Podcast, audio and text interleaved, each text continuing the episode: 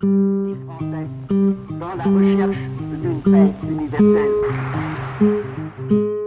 How dare you continue to look away? En fait, je ne rêvais pas d'une paix dans le monde, je rêvais d'une nouvelle organisation qui puisse, elle, contribuer à une paix dans le monde. Les entretiens de l'Observatoire, un podcast du groupe de recherche sur l'action multilatérale.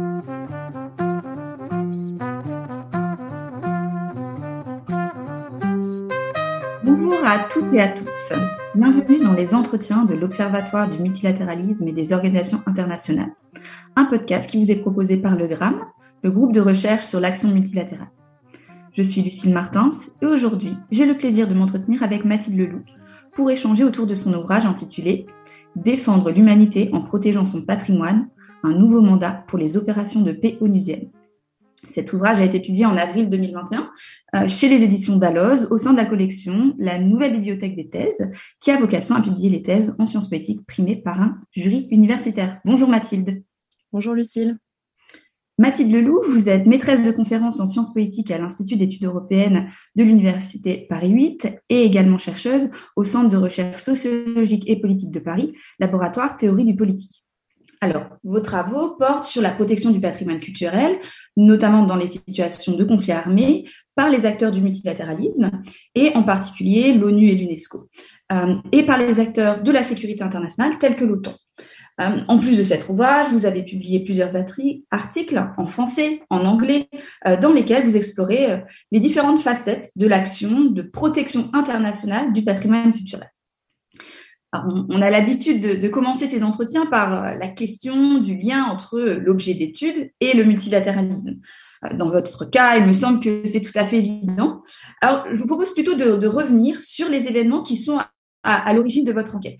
Euh, pourriez-vous nous en dire plus sur les destructions du patrimoine mondial suite auxquelles les casques bleus ont reçu un mandat de protection des sites culturels et historiques? Tout à fait.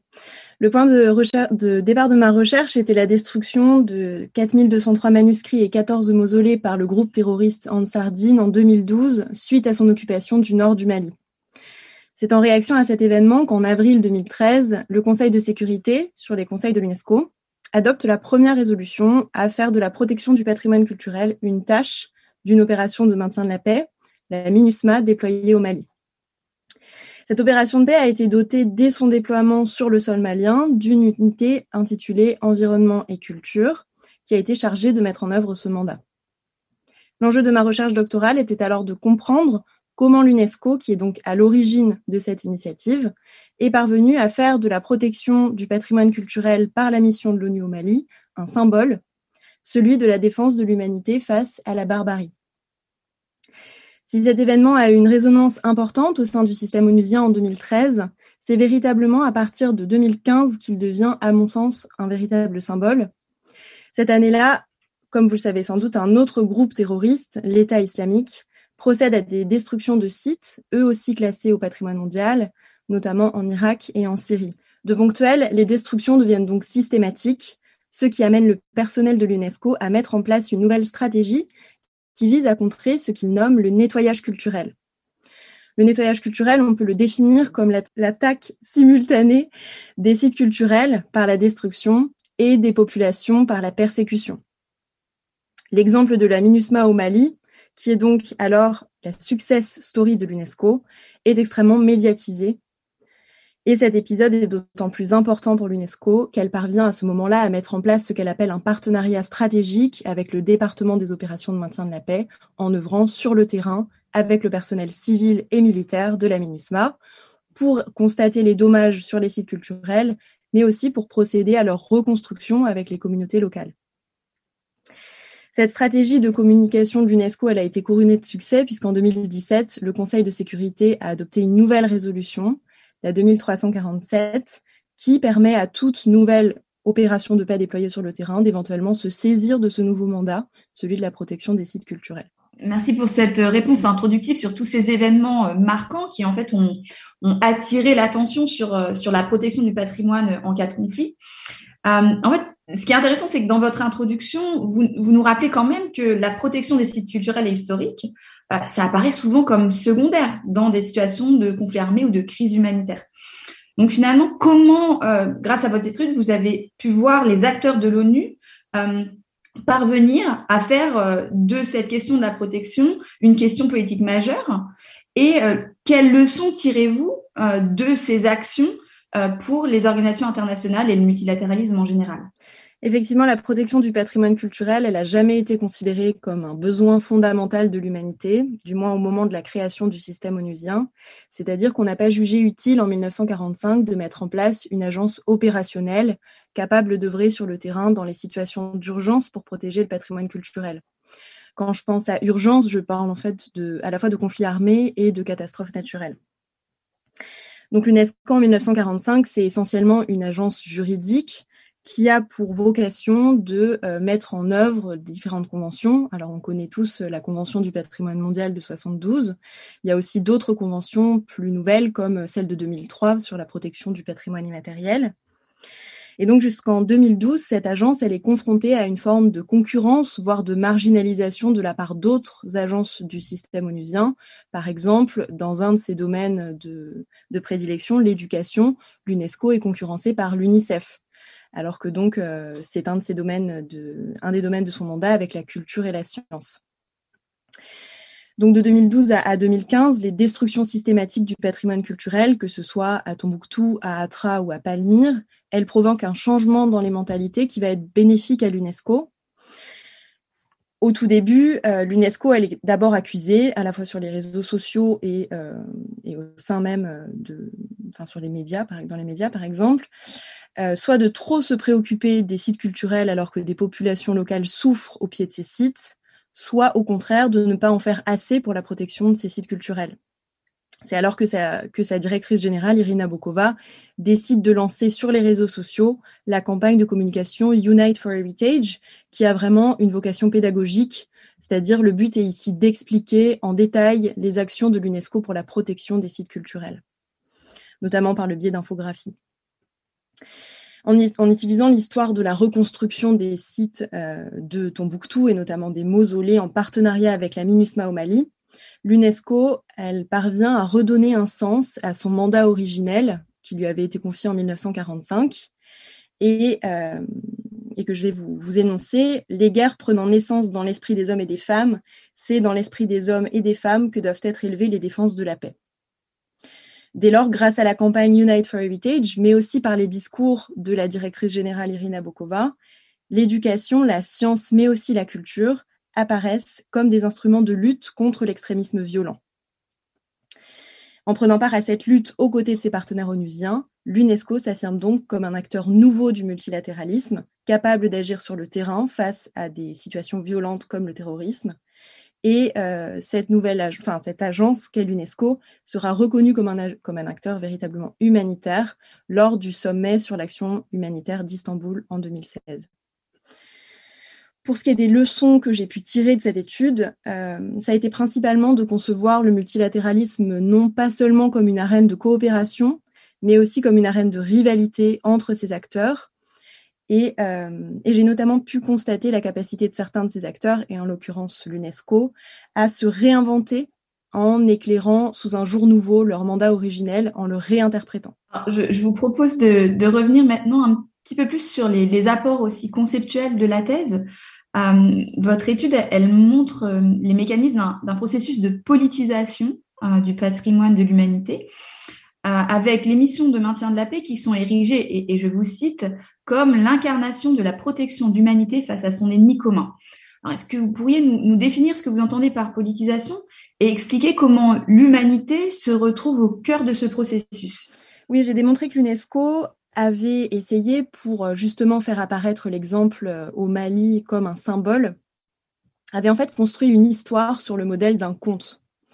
Quand on lit une histoire, quand on lit un conte, pour que l'histoire tienne debout, on s'attend toujours à trouver un coupable qui menace une victime et un héros qui viendrait sauver cette victime des griffes du coupable.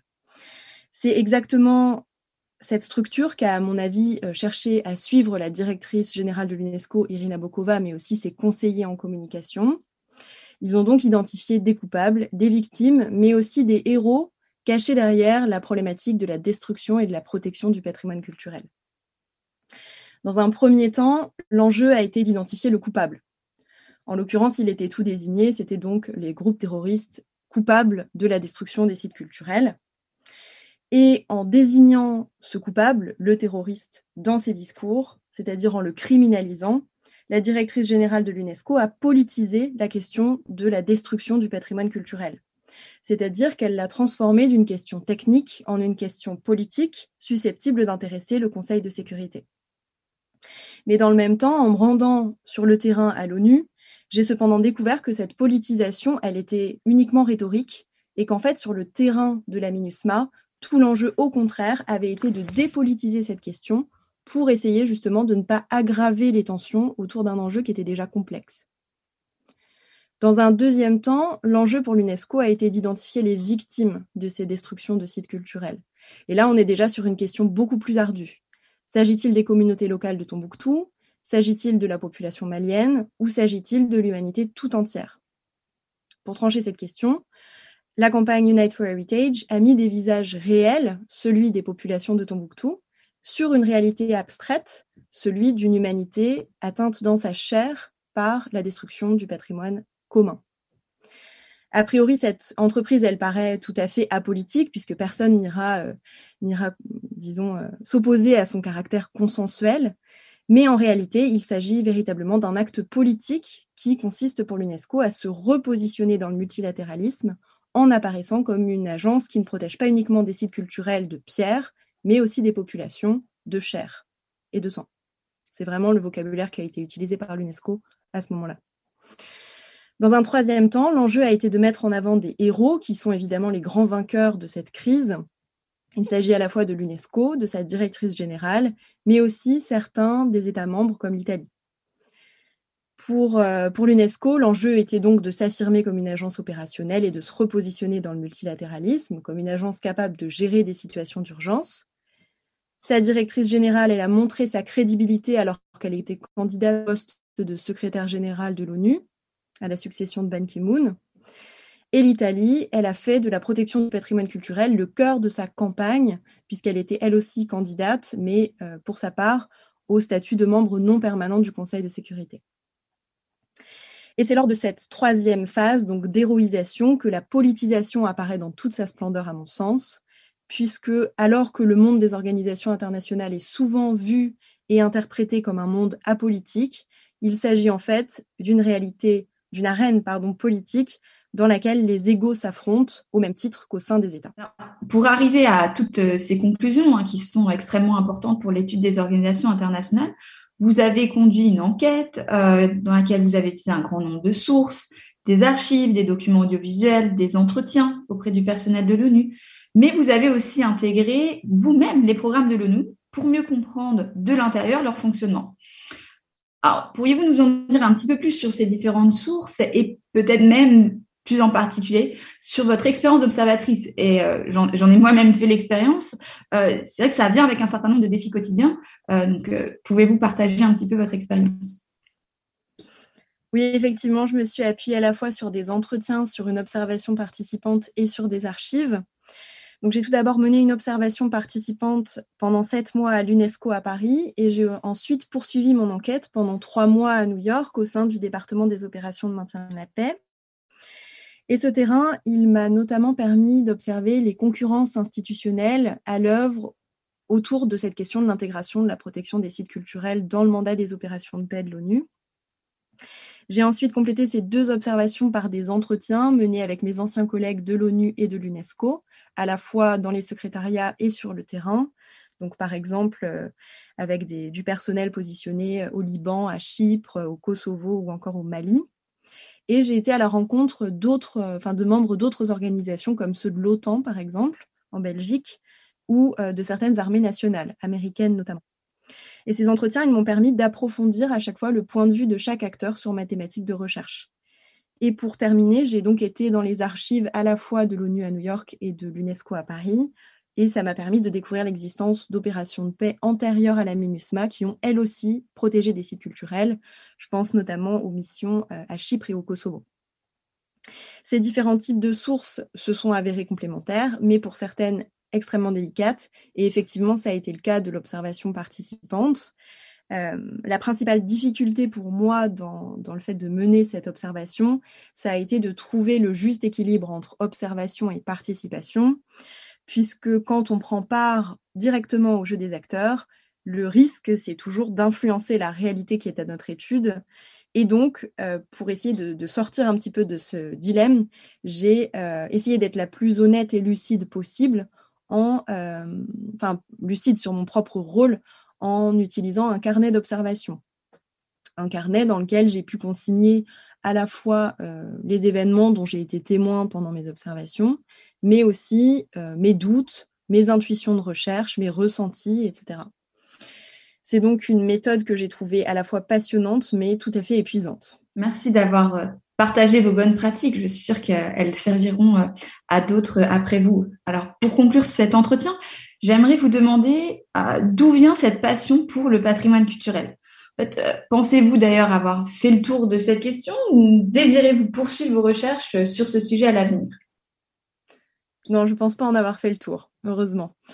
Donc, euh, à l'origine, cette, euh, cette passion pour le patrimoine culturel, elle me vient de ma famille, puisque la majorité de ses membres travaillent dans le secteur de la culture. Mais plus tard, j'ai décidé d'en faire un, un objet de recherche parce que je suis convaincue, et ça s'est approfondi avec les années, que le patrimoine culturel, c'est une entrée tout à fait intéressante vers les relations internationales. Comme l'ont démontré un certain nombre d'auteurs anglo-saxons du mouvement des études critiques du patrimoine, qu'on appelle en anglais les Critical Heritage Studies, le patrimoine culturel, il est extrêmement intéressant parce que c'est un objet qui n'est ni positif ni négatif par essence. C'est véritablement ce que les acteurs, et notamment les acteurs du multilatéralisme, en font. Donc, il s'agit notamment euh, d'un formidable outil de communication pour les organisations internationales lorsque ces dernières essayent de démontrer leur changement de stratégie. Dans mon mémoire de recherche, j'avais montré comment le patrimoine culturel avait été très utile à la Banque mondiale qui se trouvait au début des années 2000 dans une position délicate au moment de son changement d'agenda entre les programmes d'ajustement structurel qui avaient euh, lamentablement échoué et euh, son nouveau programme de lutte contre la pauvreté, puisque euh, en soutenant une initiative très locale des banques culturelles au Mali, euh, au Togo et au Bénin, elle a pu montrer qu'elle était dans une logique bottom-up, c'est-à-dire du bas vers le haut, au bénéfice des communautés locales. Ensuite, dans ma thèse, j'ai montré que le patrimoine culturel, ça avait été un symbole extrêmement euh, profitable pour l'UNESCO, puisque ça lui a permis donc de démontrer qu'il qu ne s'agissait plus d'une agence experte ou normative, dans le sens juridique, mais euh, d'une agence véritablement opérationnelle et humanitaire, au même titre que le PNUD ou l'UNICEF, par exemple. Donc euh, ça, ça a été mon travail de, de doctorat. Et aujourd'hui, je m'intéresse davantage non plus au patrimoine matériel, mais au patrimoine immatériel et à ce qu'il permet de révéler des stratégies des acteurs à la fois humanitaires et de ceux du développement durable. Merci beaucoup Mathilde Leloup pour cet échange. Merci aux auditrices et auditeurs pour leur écoute. Merci au Gramme de produire ce podcast. Vous retrouverez toutes les références et bien d'autres encore sur le site de l'Observatoire du multilatéralisme et des organisations internationales. À très bientôt.